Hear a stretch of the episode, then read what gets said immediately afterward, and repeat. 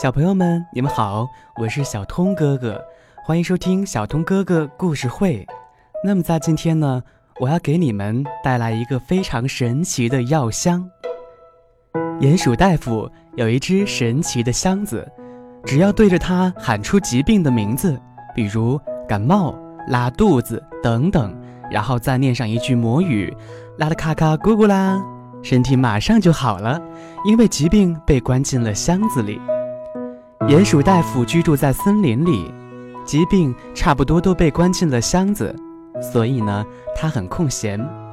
这一天，咚咚咚，有人敲门。鼹鼠大夫戴上眼镜，开门一看，啊，是兔妈妈。大夫，我家孩子病了。啊，不要着急，慢慢说。鼹鼠大夫把兔妈妈请进了屋。我家孩子一直不笑。兔妈妈红彤彤的眼睛充满了泪水。不笑可不是病啊，没什么好笑的事儿，那我也不会笑的。呵呵。鼹鼠大夫笑着说，让兔妈妈回去了。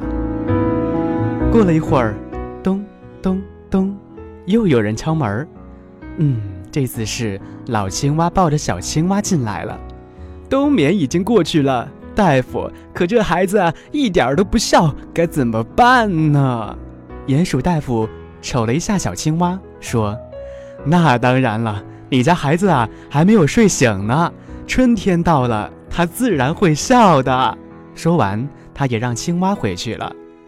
咚咚咚，又有人敲门儿啊，狐狸先生，你身体可好？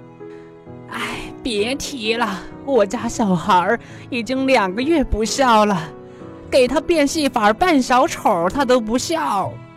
鼹鼠大夫有点吃惊了。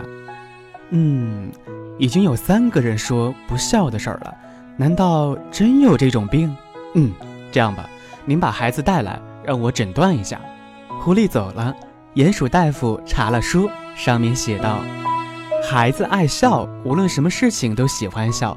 不笑的孩子不能算是孩子。这个时候，砰砰砰，门响得特别厉害，原来是乌鸦。乌鸦冲着鼹鼠大夫嚷嚷着：“我我肚子饿了，想吃你神奇药箱里的东西。”那不行，里边装满了疾病，请原谅。骗人！乌鸦用尖尖的嘴撬开了箱子。嗯。为什么什么都没有呢？你这个小气鬼！望着空空的箱子，乌鸦气呼呼地走了。哎呀，疾病通通要逃走了。鼹鼠大夫坐在箱子上，拼命想压住，可是各种各样的疾病全都从箱子里逃出去了，什么感冒呀、拉肚子呀，全逃出去了。这时，神奇的箱子传出了笑声，那是孩子们的笑声。哦，对了，鼹鼠大夫想起来了。去年秋天，有一只小田鼠吃了一种笑蘑菇，一刻不停的笑，念了好几遍“啦啦咔咔咕咕啦”，这样就把孩子们的笑和疾病一起关进了神奇的箱子里了。鼹鼠大夫哈哈大笑起来，他这样想：虽然疾病逃出了箱子，可是孩子们又能笑了。疾病逃进了树林，鼹鼠大夫又开始忙起来了。